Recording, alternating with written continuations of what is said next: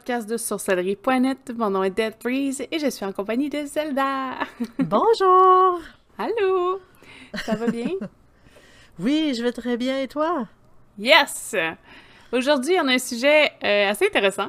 je pense que ça, va être le fun. Il va y avoir plein de trucs euh, curieux aussi à apprendre. Oh, oui. C'est sur euh, les superstitions. Hein? Ces petites choses qu'on a, des petits réflexes, des fois pas nécessairement fondés, ou ces petites croyances aléatoires. Là.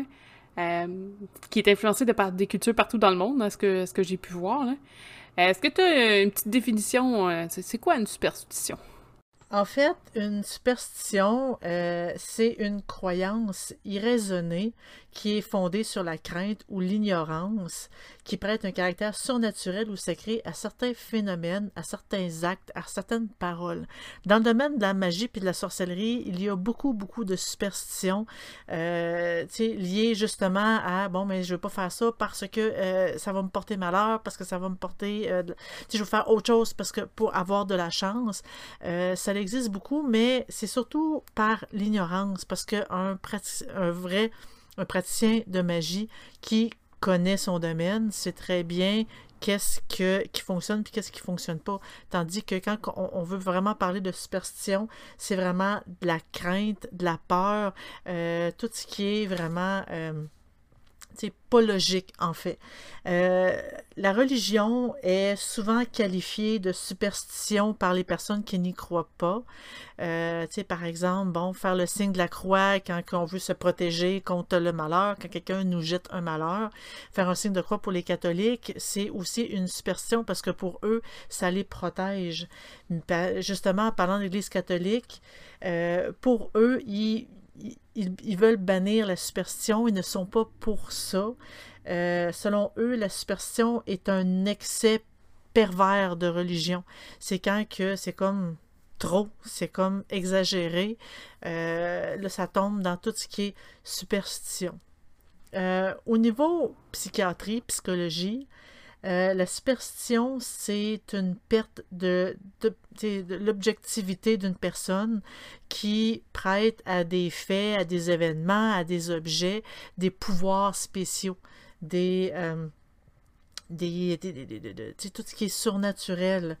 Et euh, certains même dans, certains cas, ça pourrait aller jusqu'à la paranoïa ou la psychose. Par exemple, la peur irrationnelle euh, du diable, ben, la personne, elle va, tout, elle modifier sa vie pour que euh, elle, vraiment, elle n'ait pas affaire au diable. Tout faire. Et dans les exemples qu'on a aujourd'hui, il y a beaucoup de superstitions qui est liée justement au malin, au diable, au mauvais esprit, euh, à la malchance. Donc, il y a des personnes que c'est vraiment, ça euh, accapare leur vie totale et qu'ils euh, sont incapables de vivre normalement avec, avec ça, en bref. Donc, ça résume un peu c'est quoi une superstition. Oui, puis on va le voir. En tout cas, moi, de ce que j'ai vu, c'est très, très négatif, généralement. Euh, c'est très rare qu'il y a des, des beaux... Euh, des, des, belles... Ben, il y en a, là, mais je veux dire, ils sont pas ben, nombreuses. genre la patte de lapin. Hein? la trèfle à quatre feuilles, et euh, des choses que qu'on peut trouver. Il y en a qui sont quand même assez connus, il y en a d'autres qui sont un peu moins. Je pense que, mettons, euh, casser un miroir, c'est 7 ans de malheur, on, on, la connaît un peu toutes. On la connaît un peu toute, mais il y a une raison aussi pourquoi que ça serait. En fait, il y a une raison. Selon la croyance, euh, les miroirs seraient le reflet de notre, notre âme. Donc, en brisant le miroir, on croyait que c'était euh, mauvais, néfaste pour notre âme. Donc, euh, il disait que pour, euh, justement, si ça l'arrivait, qu'on se regardait dans un miroir brisé, ben qu'il fallait prendre ce miroir-là, l'amener à l'extérieur et l'enterrer à la lumière de la lune. Donc ça, ça brisait le malheur. Mais il y a aussi des croyances comme quoi qu'il fallait jamais placer deux miroirs face à face que ça créait, selon, au Mexique et quelque part d'autre dans le monde, ils croyaient que ça créait une porte vers l'enfer pour le démon qui puisse mm-hmm. passer. Mm-hmm. Donc les miroirs, c'est quand même une... Euh, ça, ça, a une grande place dans tout ce qui est euh, superstition. D'ailleurs, les miroirs ont quand même une grosse symbolique là, en ésotérisme aussi. Là. On parle des miroirs classiques, les miroirs noirs, tout ça, ils ont vraiment l'espèce d'aller chercher l'autre côté en tant que tel, là, elle revient souvent.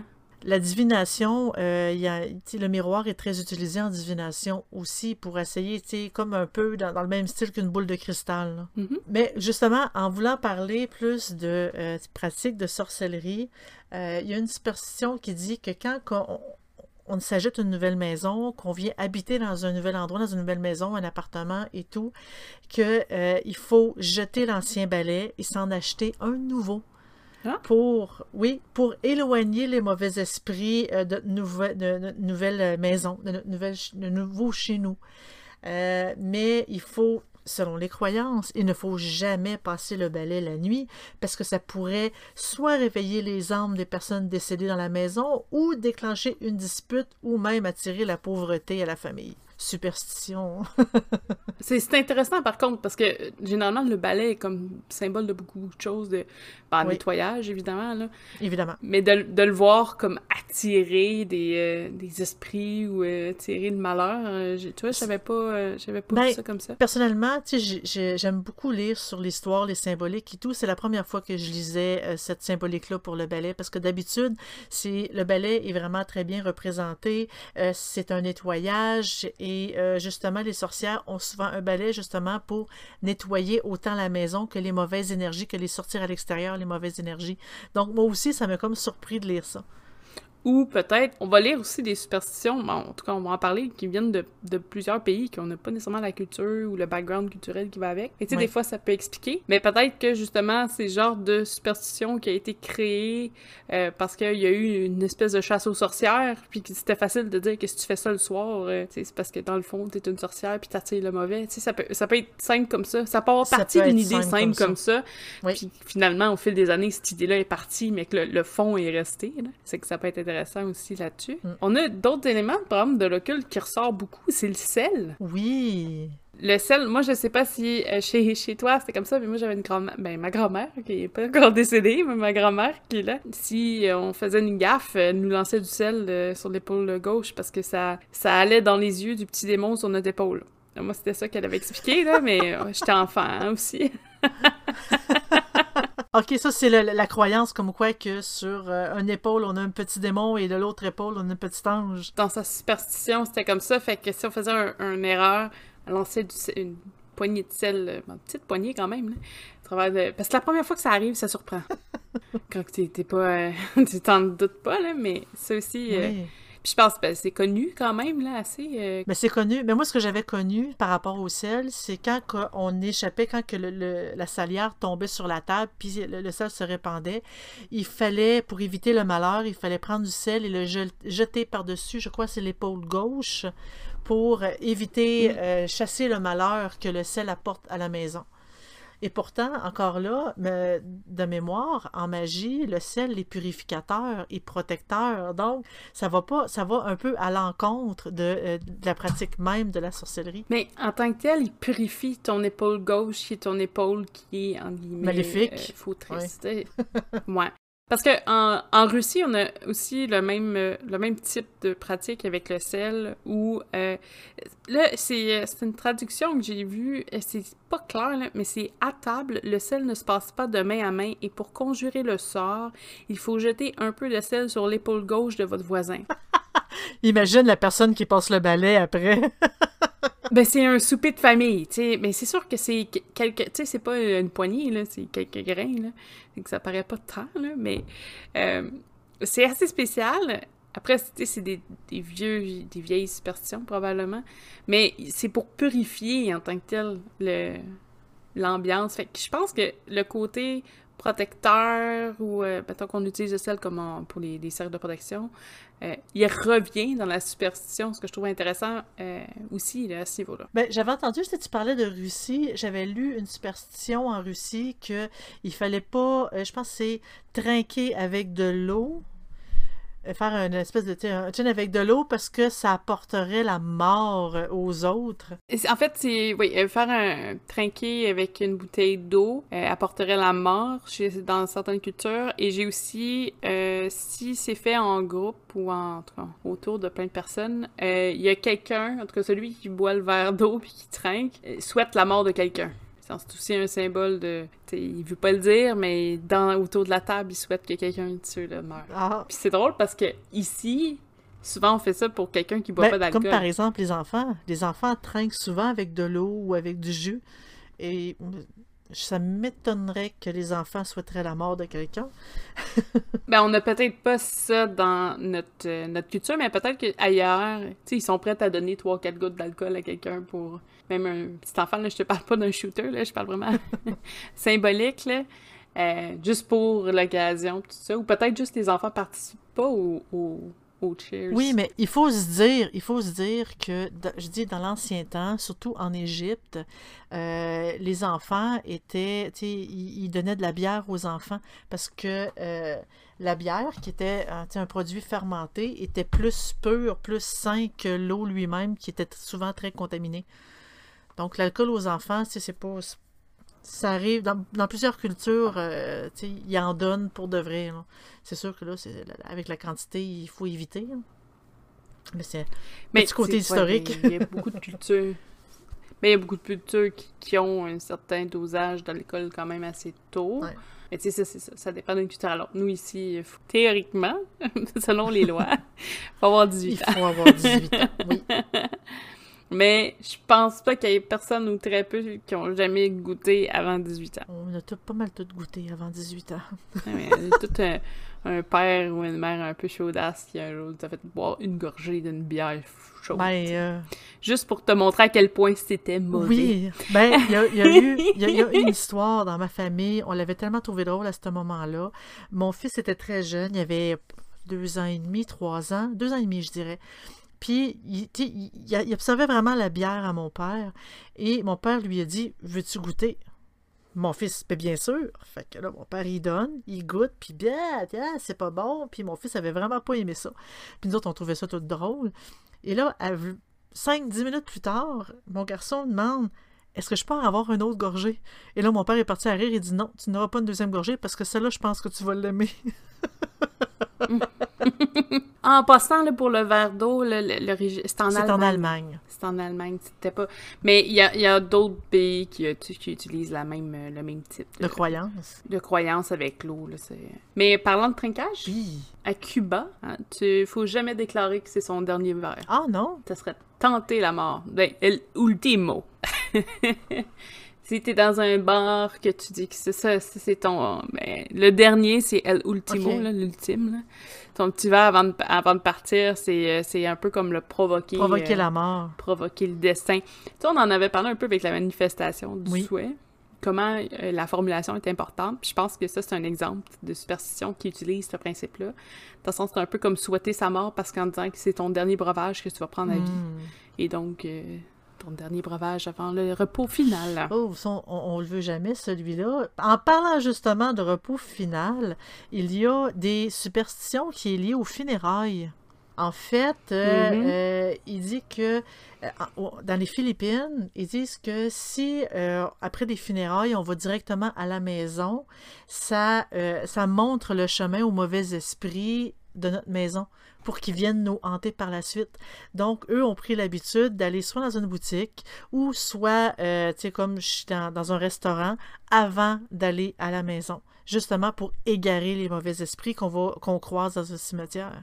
Philippines, Thaïlande, Asie, c'est tous des endroits où est-ce que les esprits ont une grosse, grosse, grosse, grosse importance. Oui, puis dans une autre croyance, ça dit que euh, le, monde, quand que tu passes en face d'un cimetière, il faut que tu caches ton pouce euh, c'est surtout, il dit surtout que euh, ça, ça les protège de la mort, particulièrement au Japon. C'est une croyance. En japonais, en fait, parce que oui, ben, c'est au Japon que ça mhm. se produit généralement.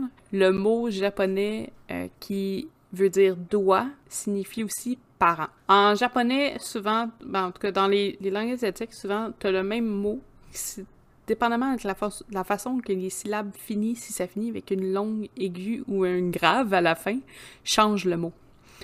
Euh, c'est la même chose pour certains chiffres qu'on va expliquer un petit peu plus, plus tôt. Là, je ne sais pas c'est quoi le, mot exact pour doigt en japonais, mais euh, si ça finit, mettons, par « et », c'est un « et » aigu, euh, c'est bizarre à expliquer, mais c'est un aigu, mais ça veut dire doigt, puis si ça finit par un, un son comme grave ou gras, là, je- ça voudrait dire parent. Donc pour eux, ils associent que les doigts puis parents, c'est très proche. Ils vont avoir beaucoup, beaucoup de mots comme ça euh, dans les, la langue japonaise. C'est une langue compliquée pour ça, parce que facilement, euh, tu te donnes pas la, la bonne finale, tu changes complètement ta phrase. mais, mais ils vont faire des associations. Euh, Il y a des chiffres qui veulent dire des mots, qui veulent dire des trucs quand même assez graves. Fait que des fois, un chiffre peut devenir facilement un symbole de superstition. Dans le cas d'un cimetière, ben, comme les doigts pourraient être aussi symbole des parents, puis les parents, tu veux les protéger, ben, ils cachent leurs doigts quand ils passent devant les cimetières. C'est ce que je trouve vraiment, vraiment intéressant aussi comme, euh, comme, comme idée. Puis en même temps, ce qui est un peu drôle, c'est qu'il faut jamais faire de manicure la nuit au Japon, parce que ça pourrait causer une mort prématurée. Donc, faut pas se faire jouer sur les doigts la nuit pour éviter la mort. Fait que, tu sais, tout est lié sans être lié. C'est ce que je trouve euh, euh, vraiment... Mais ils ont des gros, gros rituels de euh, funèbres au Japon, là, avec ça. Oui, dont un autre, comme quoi que je pense, ça, absolument tout le monde en a entendu parler, qu'il fallait jamais dormir avec la tête dirigée vers le nord. Là encore, c'est une croyance euh, japonaise euh, qui dit que c'est ça cause des une malchance parce que c'est la façon que les morts sont couchés pour euh, dans leur dernier repos, dans leur tombe. Moi, je trouve je, je ne savais pas qu'ils mettaient les tombes, les têtes toutes dans la même direction. C'est à vérifier. Pas euh, un peu le, comme lié avec leur feng shui. Si tu fais ça, Oui, feng shui, oui, oui, oui, c'est- c'est- pas tout relié Ben, ensemble. c'est justement, ça fait partie de leur croyance aussi qu'il faut pas faire ça. Mais étrangement, euh, il y a la même superstition qui existe en Afrique, mais en Afrique, c'est pas vers le nord, c'est vers l'ouest. Mhm, ouais. Donc, je- selon le pays, ça change. Ça change. Donc, vu que, par exemple, nous, on est au Canada, euh, nos auditeurs sont peut-être en Europe, donc on, on devrait être pas pire, on devrait être correct de euh, dormir la tête vers le nord. on n'est pas au Japon. Je je suis même pas vers le nord, moi. Fait que je suis peut-être en... Mais sauf que moi, j'aime beaucoup les esprits, puis euh, la mort. Fait que je suis correct. Je suis, je suis correct comme Ben, je suis. Moi, franchement, je dors la, terre, la tête au nord-ouest. Fait que, tu juste pour dire que c'est vraiment le bad luck en Afrique. C'est les deux en même temps. Qu'est-ce que... Pour, euh, pour le Japon, je sais qu'on parlait beaucoup de, rites funèbres. On parle aussi des traditions, les baguettes. Piquer ses baguettes dans son bol, puis les, mettons, laisser comme ça, c'est pas super indiqué. Hein? Donc, euh, si vous allez faire un voyage au Japon, évitez. Ça symbolise le 4, qu'on va voir un petit peu plus tôt, qui est un symbole euh, très, très mortuaire. Et ça représente aussi les bâtons d'encens lors des funérailles. Donc, mettons, je donne un exemple, deux baguettes piquées dans le bol de riz, euh, c'est pas super comme symbole. là. C'est- ouais, c'est- ça s'appelle la mort. à éviter. À éviter. euh, Puis justement, tu parlais du 4. Tu peux-tu nous en dire plus? Oui, en fait, c'est qu'il y a beaucoup de, beaucoup de chiffres ou de, de symboles euh, liés à ça qui sont liés à des, des superstitions. Comme j'avais un peu, petit peu expliqué avec le mot doigt et parent un petit peu plus tôt, le 4 en chinois, japonais et coréen, euh, si de mémoire, si c'est bon, c'était le mot euh, set, S-E-T-H, mettons, là, au niveau du son. Euh, selon la terminaison, si c'est un 7 aigu ou 7 grave, là, de la façon que c'est dit, euh, il y en a un qui veut dire le chiffre 4, puis l'autre veut dire le mot mort. Donc, c'est pour ça que si vous allez en Asie... Je confirme. C'est le chi. Je sais pas comme si, si, si ça se prononce vraiment comme ça, là. Hein, mais après vérification, mort et 4, c'est exactement le même mot. C'est vraiment juste la façon euh, qui est prononcée qui va faire une différence. Donc, c'est pour ça, dans les hôtels asiatiques, vous allez souvent euh, voir qu'il n'y a pas de chiffre 4. Il n'y a pas d'étage 4. Ils évitent le 4. Parce que c'est vraiment un gros, gros signe de malheur. Même si pour nous, c'est anodin, pour eux, c'est vraiment important. Euh, c'est un peu comme le, le chiffre 13 en tant que tel. Je sais qu'il y a des endroits où il n'y a Oui. pas d'étage 13, où il y a pas... C'est juste pour En fait, enlever le... Nulle part, nulle part en Amérique et en, en Europe, il y a le chiffre 13. Il n'y a pas de, euh, d'étage 13, il n'y a pas de chambre 13, il n'y a pas de rangée 13, il n'y a pas autant dans les avions que euh, partout ailleurs. Le 13 est vraiment un chiffre comme de, de- de mauvaise chance.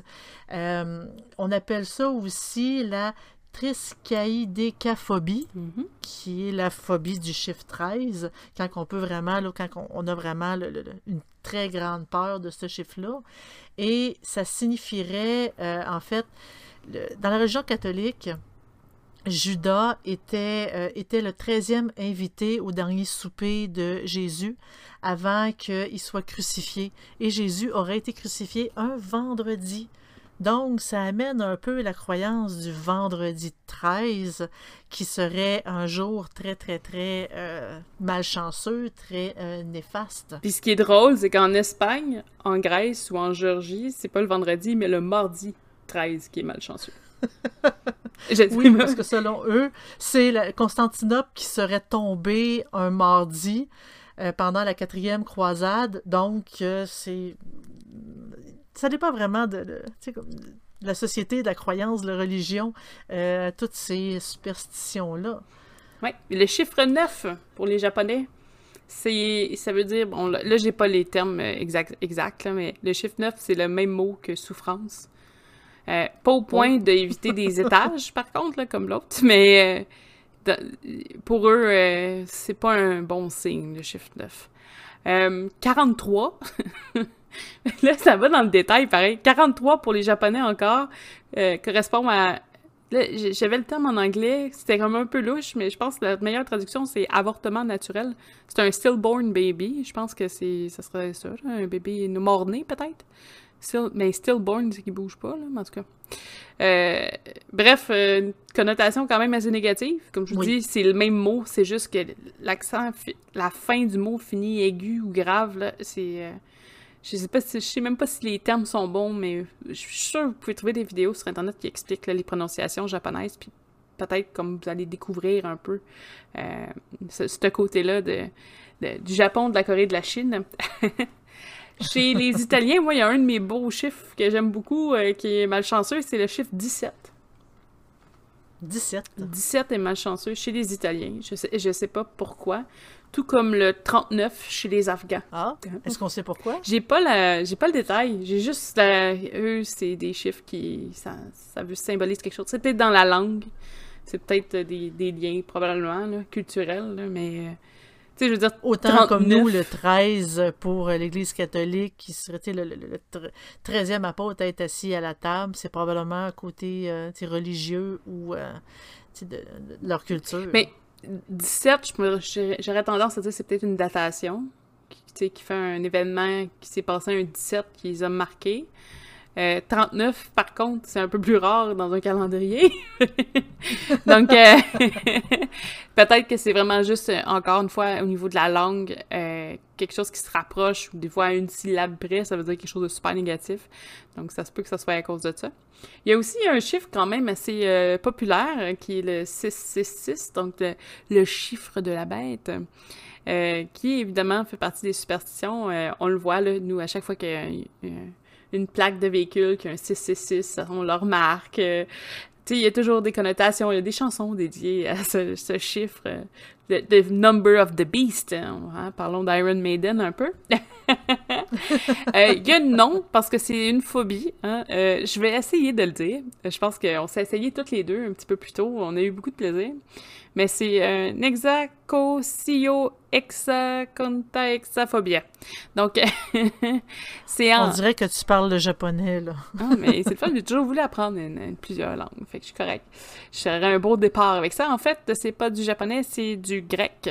Donc, c'est le Oh. grec du chiffre 666, avec évidemment le- la fin de phobia, qui est la phobie, donc la peur. Mais euh, pour les chiffres, je pense que c'est un peu, euh, ça fait un peu le tour de tout ce qui se fait. Tout- mais c'est vraiment là une question de comport ben pas de comportement, mais souvent c'est au niveau euh, culturel ou euh, social, la langue, ça, comment que c'était fait. Sinon, je pense que le seul autre chiffre que j'ai, c'est le nombre de raisins qu'il faut manger quand on est en Espagne au Nouvel An. Ah oui? OK. Il y en a qui s'embrassent sous le gui, mais il y a une superstition en, en Espagne comme quoi il faut manger une grappe de raisin pour le Nouvel An et ça apporte la bonne fortune pour le reste de l'année. Et il est donc encouragé d'en manger 12 raisins euh, pour y arriver sans arrêt. Donc on mange pas autre chose, c'est 12 raisins. là. 12 raisins. Moi, j'avais vu dans un autre changement de sujet, que, euh, tu sais, par exemple, euh, au Vermont, il y a certaines maisons qui ont des fenêtres inclinées sur les parois en hauteur. Puis, les habitants voulaient éviter que les sorcières visitent leur demeure. Donc, le fait d'avoir des fenêtres pas droites, ça éviterait les sorcières d'y rentrer, probablement avec leur balai. Donc, c'est une croyance que j'ai trouvée assez assez comique, je dois vous dire. non, mais j'aime ça. ben, moi, je trouvais que c'était vraiment approprié à, à, nous, en fait, qui parlent de sorcellerie. Donc, euh, j'ai, euh, j'avais comme noté cette, cette superstition-là. Euh, je l'avais mis de côté, justement, pour le noter. Il y a une superstition que j'ai trouvée liée au Canada mais que je connaissais pas, toi. Je sais pas si t'es tombée dessus, toi aussi, sur les femmes enceintes. Oui. Comme quoi... Moi aussi, je suis tombée dessus. Une femme enceinte qui résiste à sa tentation de manger du poisson parce que, bon, euh, peut-être mal informée, euh, il y a des risques des fois de, manger du poisson. Ben, mal informée, je veux dire, si quelqu'un qui fait pas attention non plus, euh, il peut avoir des risques de maladie. Donc, les gens s'évitent de manger du poisson, généralement. En tout cas, il y en a qui évitent complètement. Ben, mais en fait, en, fait, on a le droit de manger du poisson enceinte. C'est juste que le poisson doit être très frais. Si on, est, on a un doute, il faut éviter d'en manger justement pour éviter les maladies euh, qu'on pourrait transmettre au bébé. Mais tu sais, c'est pas interdit. Mais oui, je l'avais vu, cette superstition-là, comme quoi que manger du poisson enceinte, non, se retenir mm-hmm. pourrait causer, euh, tu pourrais euh, modifier la tête du bébé qui aurait une forme de poisson. Mhm. C'est-tu la même chose que tu avais lu toi aussi? Oui, exactement ça. Et euh, étant toutes les deux canadiennes, moi, j'avais jamais entendu parler de celle-là, donc ça vient peut-être d'un fin fond au Canada que euh, nous, euh, ça ne nous touche pas. Mais on peut, parce faire... que c'est... peut faire le test, si je tombe enceinte, je mangerai pas de poisson. au bout, on va voir s'il y a vraiment un poisson qui sort de là. Je dis ça comme ça. non, ouais, mais euh, il faut dire aussi qu'au au Canada, on est comme divisé côté superstition. Étant donné que le Québec, on est plus français, on a, ah, on a nos superstitions propres. Tandis que le restant du Canada, qui sont plus anglophones, ont leur propre superstition aussi. Fait que ça vient peut-être d'un Canada anglophone en quelque part. Oui, parce que moi, j'en avais euh, jamais entendu parler. Euh, toi non plus, je pense. Moi non plus. Non, moi non plus, j'en ai jamais entendu parler. Euh, pas du tout. Et pourtant, le Québec, on est vraiment une place qui est quand même renommée pour être superstitieux, liée justement à la religion catholique. Donc, en tout cas, ça vient pas de notre côté. T'en as-tu trouvé des superstitions du Québec? Euh, j'en ai pas trouvé, mais euh, en fait, j'en ai pas cherché, faut dire. Euh, de mémoire, il y en a quand même beaucoup de superstitions au Québec. vite comme ça, ça me vient pas, mais on va continuer, ça va peut-être ça va peut-être me revenir au courant des autres sujets. Pour justement changer de sujet, il y a les fameuses superstitions liées au chat noir que ça l'apporterait euh, malchance. En fait, c'est au, ils disent que c'est au Moyen Âge que justement la croyance liée que les chats noirs étaient les familiers des sorcières, donc qui justement pouvaient jeter des mauvais sorts euh, à, tout le monde, juste le fait de s'approcher d'eux, donc le fait de croiser un chat noir porterait malheur ou pourrait justement permettre à une sorcière de nous lancer un sort. Et il y a quelques personnes, et ça, ça m'a ça vraiment fait lever un sourcil. Il y a euh, du monde même qui croit que des chatons pourraient se euh, transformer en sorcières ou en démons après sept ans. Eh bien. Ouais.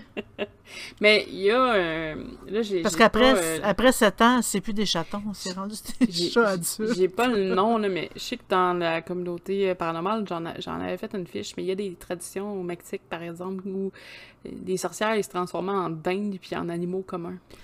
mais puis qui allaient voler, manger les enfants la nuit avec du kidnapping. C'était quelque chose de quand même assez intéressant, mais j'ai pas le. J'ai pas le terme, mais ça se peut que ça vienne d'un truc comme ça. Là peut-être. Ça vient du Moyen Âge, donc, tu sais, euh, peut-être. Je sais pas. Dérogé, tu sais. Écoute, il y, a des croyances qui vont dans tous les sens. Hein. Mais les animaux ont souvent été liés. Euh, à euh, des superstitions. Euh, superstitions, Il y a des oiseaux. comme le corbeau. Le corbeau, c'en est un. Des, des bancs d'oiseaux. Il y a des bancs de poissons, là, mais des, des petits groupes d'oiseaux qui bougent rapidement peut être signe de malheur. Ça peut être signe de chance aussi. Ça, je l'ai déjà vécu, mais si vous avez une décharge d'oiseaux qui vous tombe dessus, c'est signe que de l'argent viendra à vous. Ou de la chance en Oui. général, là, mais... En, en tout cas, tu aurais dû voir la décharge que j'avais sur ma voiture euh, avant hier. Je vais avoir beaucoup de chance dans un prochain avenir parce que, disons que C'est pas il sur doit plus rester grand-chose. Faut que ça soit Il sur doit- non, toi. c'est- Ah, ou sur un objet qui nous Ah, appartient. ça, je l'ai pas, euh, j'ai pas vu ça. Ah, moi je l'ai lu celui-là. Mais en tout cas, l'oiseau, il doit plus rester grand-chose à l'intérieur. Il s'est littéralement vidé. Euh, J'ai eu de la misère à le nettoyer de ma voiture d'ailleurs. Mais euh, c'est ça, il y a eu les oiseaux. Les, les hiboux, ça porterait, ça porterait malheur de croiser un hibou. Et pire encore, si le hibou rentre à l'intérieur de la maison. Oui, ça, c'est en Italie, ça. S'il rentre la- dans la maison, ça veut Oui, dire qu'un membre le- de la famille va mourir. Il y a beaucoup de superstitions qui appellent la mort, par Mm. contre. En Égypte, ça n'a pas toujours été le cas, par contre. Euh, en Égypte, c'est si vous entendez ou vous voyez un hibou, c'est signe que une des mauvaises nouvelles sont en route. Mais ça n'a pas toujours été comme ça. Avant, le hibou était quand même bien vu. C'est un, c'est un grand symbole. Il chasse des proies. Euh, il y a beaucoup, beaucoup. tu sais, C'est un grand prédateur. Fait qu'il était quand même assez vénéré.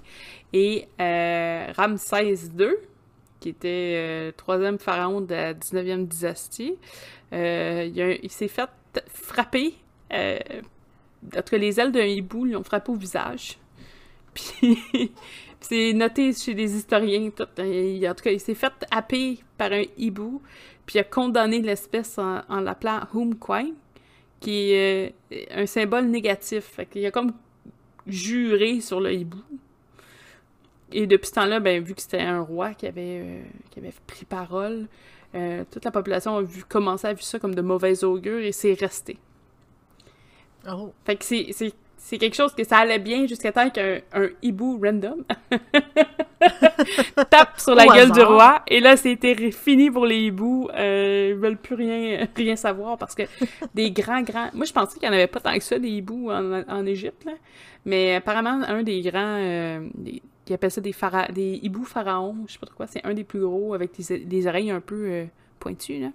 Pointues, cornues, un peu. C'est euh, c'est un des, des plus grosses espèces, fait qu'il y en a là, là-bas. Quand même beaucoup. Oui, juste parce que euh, il était fâché contre le hibou. C'est un peu une forme de vengeance, en fait.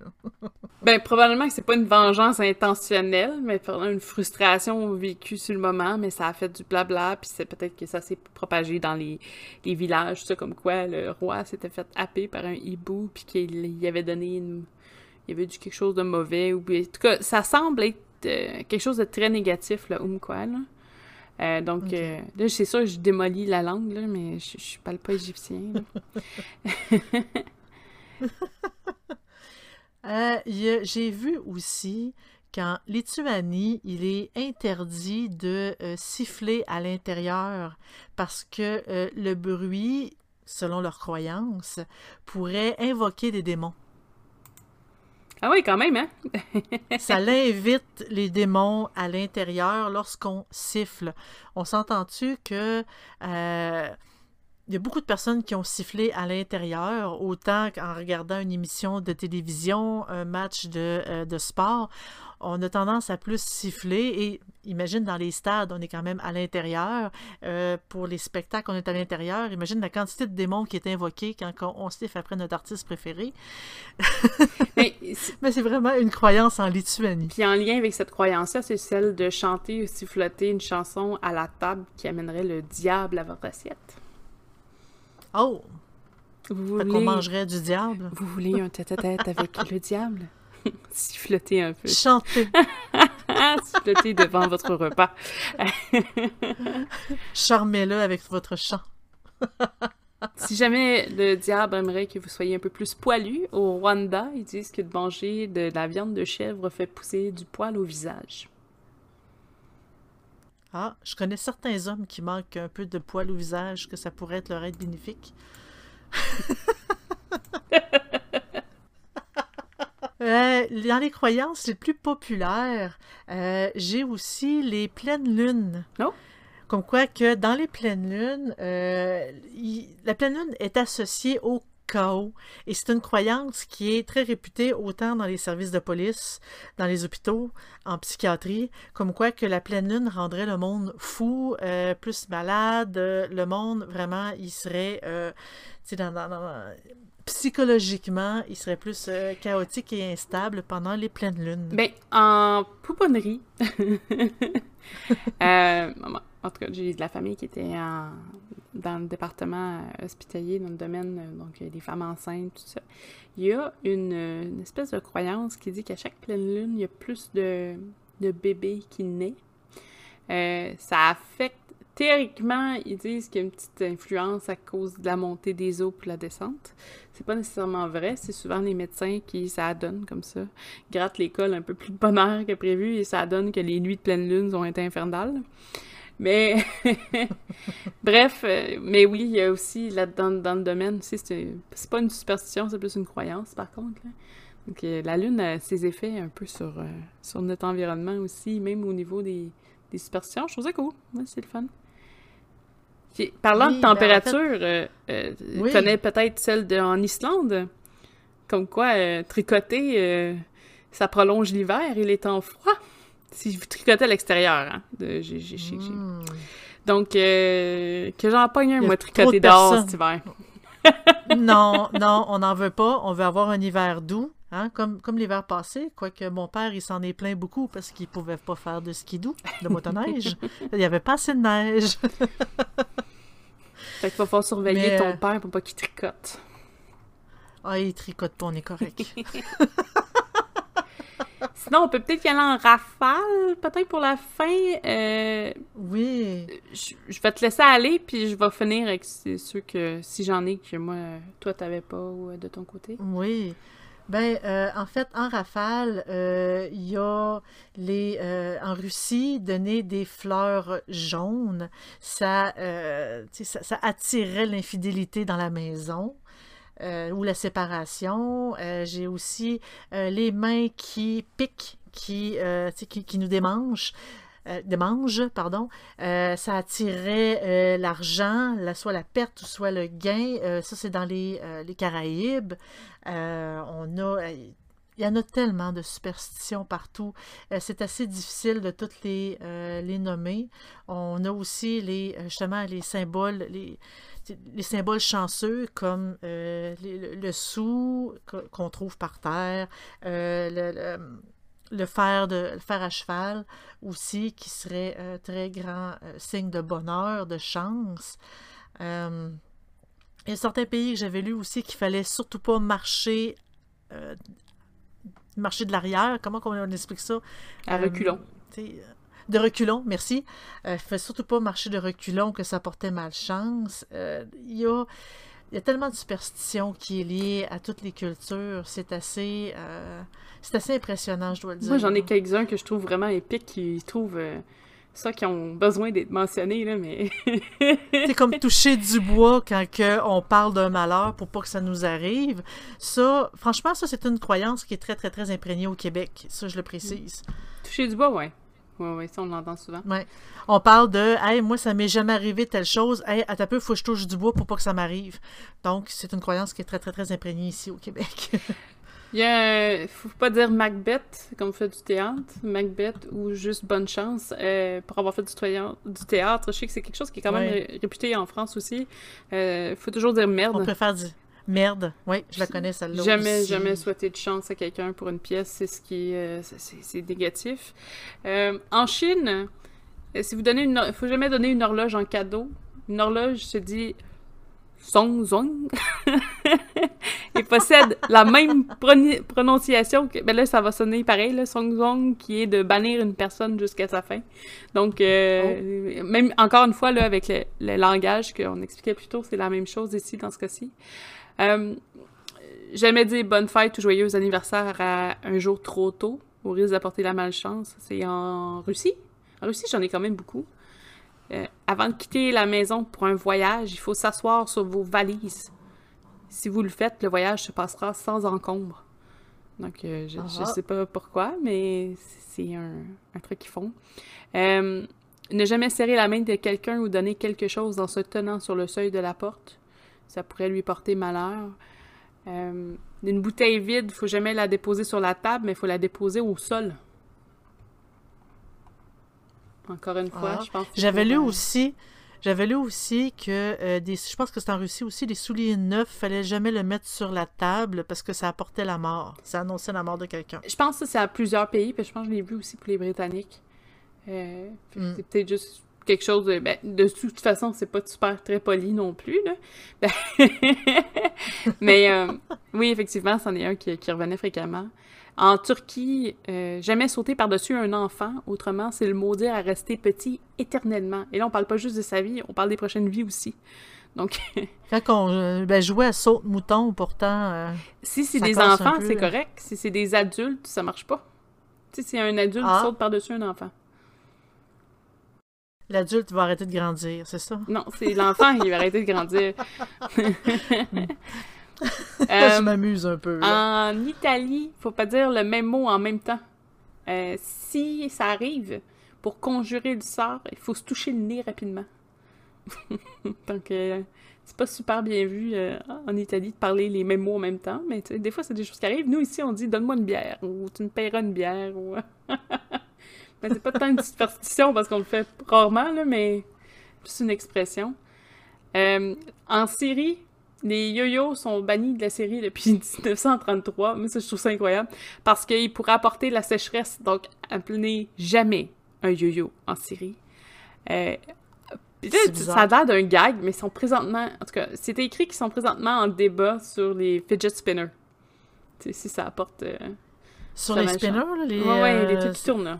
Dans, pour l'anti-anxiété, là, qu'ils appellent, là. Ouais. Donc, euh, Ah. ça aussi, ça serait la même. parce qu'ils fonctionnent sur le même principe d'anxiété que le yo-yo, probablement. Fait qu'ils savent pas si ça fait partie des yo-yo ou pas. Ah, parce que ça tourne. Ouais. Oh. Mais je pense que c'est peut-être l'effet de circulaire qui fait comme une tornade. Je sais pas. Honnêtement, j'essaie de. Ben, je sais qu'au Québec, on a aussi une superstition qui dit que quand on nous donne un couteau, quelque chose de tranchant, il faut absolument le payer avec un sou. Mhm. Il faut absolument donner un sou pour payer parce que sinon, ça, euh, ça, ça, ça tranche dans notre bonheur ou euh, quelque chose du genre. Donc, c'est, on, on donne un beau kit de couteaux, Hey, vite, vite, vite, donne-moi un sou pour pas que ça t'apporte malheur. Mm. Ça, c'est, ça, j'en ai entendu très, très, très souvent dans ma famille. Euh, en Corée, il faut jamais manger de la nourriture asymétrique si vous êtes enceinte, au risque d'avoir un enfant laid ou difforme. Donc, euh, En fait, oui. Je, je veux préciser là-dedans que moi, je m'en suis jamais soucié. J'en ai mangé des affaires difformes. Genre des, des fraises, par exemple, souvent, c'est difforme. Euh, puis euh, tout ce qui est euh, justement les, les- les- les fruits, les légumes, moi j'avais un crave là-dessus pendant ma grossesse. Et mon fils, il est totalement magnifique. Ben oui. Il y a pas. euh, Il est, il est super Mais beau. c'est correct, on n'est pas en que je Corée. suis sa mère, mais... ah, on n'est pas en Corée. OK, c'est bon. En Corée, c'est différent, mais en Corée, il faut, faut qu'on pense aussi que la façon qui fonctionne. Mais je sais pas, je sais que les Japonais sont très bed to box, puis tout est comme tout est fait euh, quasiment par la perfection. Euh, c'est un art culinaire. Je sais pas à quel point la, Corée est comme ça, mais ça se peut que ce soit juste ça qui touche aussi, ou qui pour la, la femme enceinte se force encore plus. Il y a des trucs. euh, en Corée aussi, t'as pas le droit. Ben, t'as pas le droit. Tu peux le faire, mais ça peut te porter malheur. C'est de faire fonctionner son ventilateur, son plafonnier en tant que tel, la nuit. Euh, c'est recommandé de ne pas le faire au risque de vous apporter malheur, mais d'ouvrir des fenêtres à la place pour laisser le vent entrer paisiblement. C'est pas euh, ce pays-là qui avait sorti des ventilateurs avec des, des minuteries pour justement qu'ils roulent pas toute la nuit? Ah, je suis pas. Je je suis pas. euh, je, Ouais, connais pas ça, mais ça me j'avais- surprendrait J'avais pas. lu ça, qu'il y avait des minuteries. Et pourtant, ici au Québec, souvent, il fait excessivement chaud l'été. Très, très, très, très chaud. Autant qu'il fait froid l'hiver, il fait excessivement chaud l'été. Euh, le nombre, la quantité de fois que j'ai fait rouler des ventilateurs. Ah, ben moi, je le toute fais encore. nuit dans ma maison. Ah, ah non, là, il, il commence à faire frais un peu euh, la nuit, donc euh, moi j'ai arrêté, mais euh, c'est les, les ventilateurs au Québec, c'est ça, c'est vraiment pas une croyance qui est de notre côté. Là. Et une petite dernière, euh, c'est au Nigeria. Donc, il faut jamais donner un baiser à un bébé sur ses lèvres, sinon il bavera tout, euh, durant tout son âge adulte. Fait que ça fait un adulte baveux. Je la trouvais comique celle-là, là? Je sais pas. Oui, mais il faut spécifier qu'au Québec, quand on dit qu'une personne est baveuse, c'est qu'une personne aime bien euh, taquiner les autres autant. Ouais, mais là, lui, c'est bavé pour vrai, là. Lui, c'est de la bave, Pour la vrai, salive, là. Ouais. Je trouve ça drôle. mais- Mais ça. Donc, en gros, c'était ça pour les superstitions. Les super. Donc, en gros, c'était ça. C'était... On fait le tour pour les superstitions. De la misère, hein? Ça sera pas comme que je veux. Ça va faire des beaux. euh, euh, des Oui, beaux, ça va faire des- Des beaux mélanges. Des beaux hein. là. Des beaux là. Euh, on se revoit pour le prochain épisode. Oui, donc euh, restez avec nous. Merci beaucoup de nous avoir écoutés. Merci! Bonne semaine! Bonne semaine.